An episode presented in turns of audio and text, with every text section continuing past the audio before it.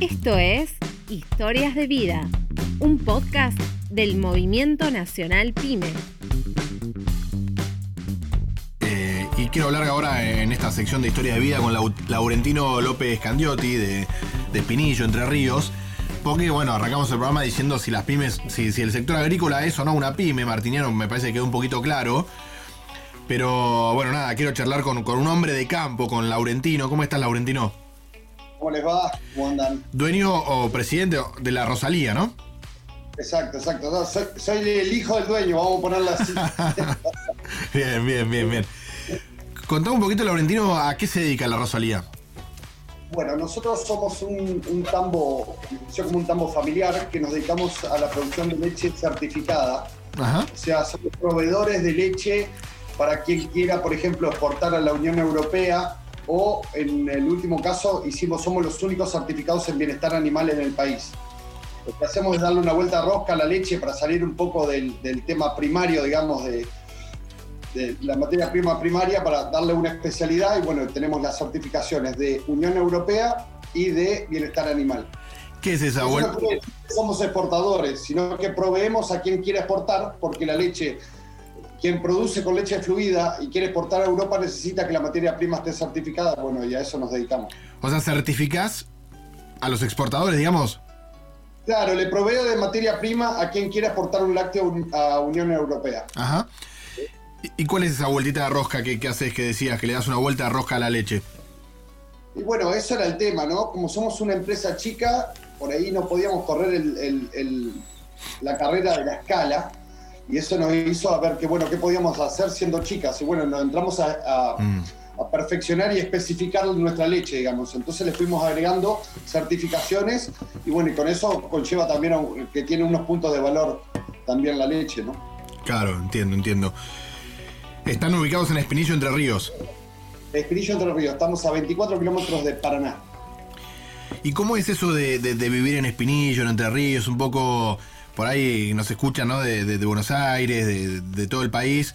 ¿Qué características tiene el trabajar ahí en, en Espinillo, no? Digo, un- Eso es la ruralidad que le decimos nosotros. Nosotros Claro. eh, encima en, en la, en la empresa tenemos la palabra comunidad, porque somos una comunidad, porque vivimos todos con nuestros empleados acá. Somos casi 35 personas viviendo en el establecimiento. Hay tres casas, además de las dos casas del patronal, y todos vivimos como en un, en un barrio cerrado, digamos, adentro del campo. Este, bueno, eso tiene sus Claro. cosas, ¿no? El campo tiene sus cosas, la, la logística por ahí, los caminos, eh, los cortes de luz, que son un poco más este, asiduos que la ciudad y demás. Pero bueno, llevamos la, la vida en comunidad, digamos. Todos hasta festejamos los cumpleaños juntos, todo. O sea que digamos que el tambo y, y la- y el pueblo son un pequeño, una pequeña familia, o una gran familia, mejor dicho. Nosotros estamos dentro de Espinillo, que en sí es una, es, es una comuna rural, además de la cual yo soy el presidente de la comuna.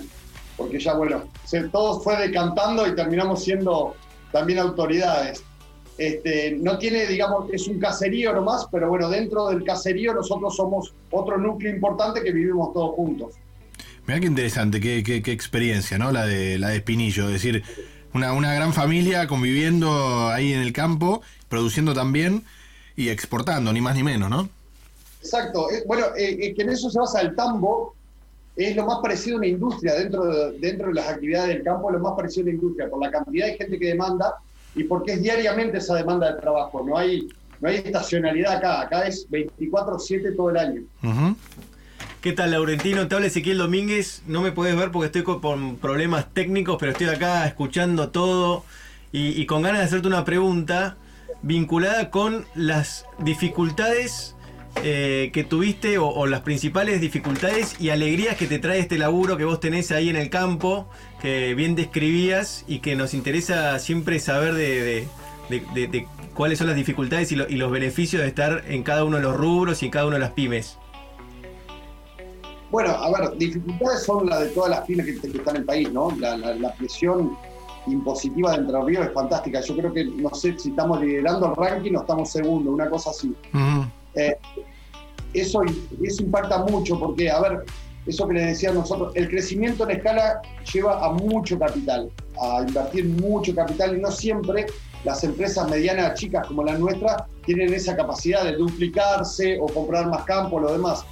Entonces ahí es donde está el factor de riesgo nuestro, y estamos siempre al borde de la extinción. Claro. ¿Te acordás algún día específico? Yo soy, nosotros somos una familia de campo, o sea que ya nacimos en el campo, no tuvimos mucha adaptación, pero eh, lleva a otro, a otro estilo de vida, mucho más light y mucho más desacelerado que la ciudad, sin duda.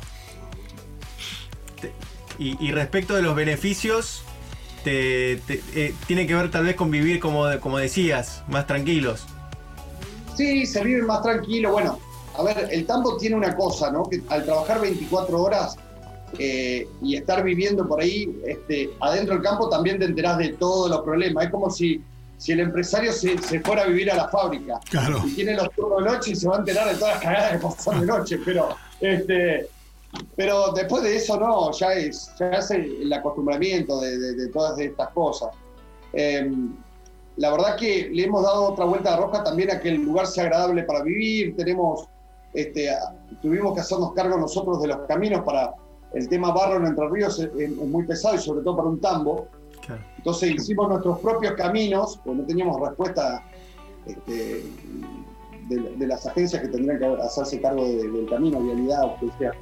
Entonces ya hicimos nuestros propios caminos, entonces nos fuimos mejorando nuestra calidad de vida, pero a fuerza privada, ¿no? ¿Y se considera una pyme el campo, más allá de que es un tambo? Digo, ¿cómo te llevas con esto de, por ahí lo colectivo, la pyme, eh, otros sectores como el industrial, ¿no? Bueno, nosotros somos los más cercanos a una pyme, como les decía hoy. Eh, a ver, ¿qué calificaría? Yo creo que es la capacidad de dar mano de obra y de que esa, esa digamos, que la empresa siga siendo, no chica, porque no es la palabra chica, sino que siga siendo este, familiares o de un grupo de personas reducido o de donde nació. Yo creo que ahí está el tema pyme. Y sobre todo en el impacto que tiene en, la sociedad y en, en, nuestro caso en la comuna, pero es en el alrededor de esa empresa, ¿no? Hoy las empresas este, agrícolas también están pasando a ser una pyme porque ya todas tienen su, reserva de, cereal adentro del campo, ya, ya tienen un taller incorporado. Todo aquel que quiere ir ganando en eficiencia, es otra palabra que nos corre a todas las pymes, ¿no? Tenemos que ir todos los, todos los años ganando en eficiencia, porque si no nos extinguimos todo eso que requiere esa eficiencia requiere que también cada vez sean más, más intensivas las actividades y de tiempo completo. Claro. Hola Laurentino, ¿cómo te va? Martiniano de Tandil te saluda. Hola Martiniano, ¿cómo te va? Muy bien, muy bien. Pues sabes que hoy la editorial tenía que ver justamente con, con eh, esto de, no diferenciar entre lo que es un productor, una pyme, porque en, general, como bien lo, lo explicás, eh, en definitiva, todos tienen que ver con la pyme. Y una de las características que tiene que ver más cualitativas que cuantitativas, tiene que ver con eh, la cómo se abarca todo el territorio, que en algún punto vos sos la muestra de eso, cómo se está en el interior profundo, por otro lado, cómo le ponen el pecho, porque no tienen espalda, tienen que hacer ustedes los caminos, tienen que hacer las mejoras, tecnificarse, hacerse más eficiente y, te escucho hablar y es como que escucho hablar a una pyme, en definitiva. Para que te des una idea, nosotros tenemos un grave problema de la potencia, o sea, la potencia de, red, de luz de red. Y bueno, y no teníamos una respuesta a eso. Entonces, bueno, ¿cómo fue? ¿Cómo lo resolvemos? Nos tuvimos que poner nuestros propios paneles solares y ahora nos... ¿eh? No, perfecto, te estamos escuchando. Claro, no solo nos, nos, proveemos de energía nosotros, sino que le vendemos al Estado energía. Mira. Lo que, resultó un beneficio para los dos, pero lo hicimos por, porque, a ver, no había forma sino de que nos entreguen la potencia requerida para nosotros seguir creciendo y teníamos un freno ahí, eso le pasa a muchas pymes, el tema de energía, muchas pymes es gravísimo, bueno, y nosotros nos terminamos poniendo nuestra propia planta de energía solar, son casi 350 paneles, estamos generando aproximadamente para el equivalente a 200, 250 casas, para que se den una idea, bueno, y el excedente encima se lo vendemos, o sea que no solo le repotenciamos la red este, estatal, sino que además, bueno, pudimos lograr nuestro, eh, nuestro avance y nuestro crecimiento. Bien. Todas esas cosas son lo que, lo que imponen, ¿no? Porque a ver, no teníamos necesidad nosotros siendo una, pequeña empresa de que, de que tengamos un limitante de energía. Bueno, la teníamos y la tuvimos que resolver privadamente. Bien. Laurentino, gracias. Eh. Primer, primera historia de vida del campo acá en el programa son las pymes en FM Trujuy 90.1. Súper interesante y súper distinto también. ¿eh? Me parece espectacular y, te agradezco muchísimo. Bueno, a ustedes, a ustedes por el contacto.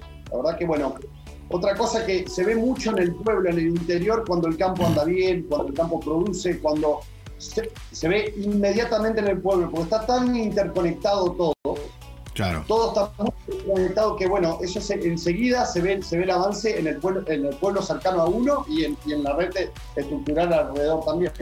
Sí, por eso para mí si le va bien al campo, también le va bien al país. Digo, a veces estos antagonismos que surgen, ¿no? Son, son inviables. Está, está buenísimo que, que, lo recuerdes. Gracias, Laurentino.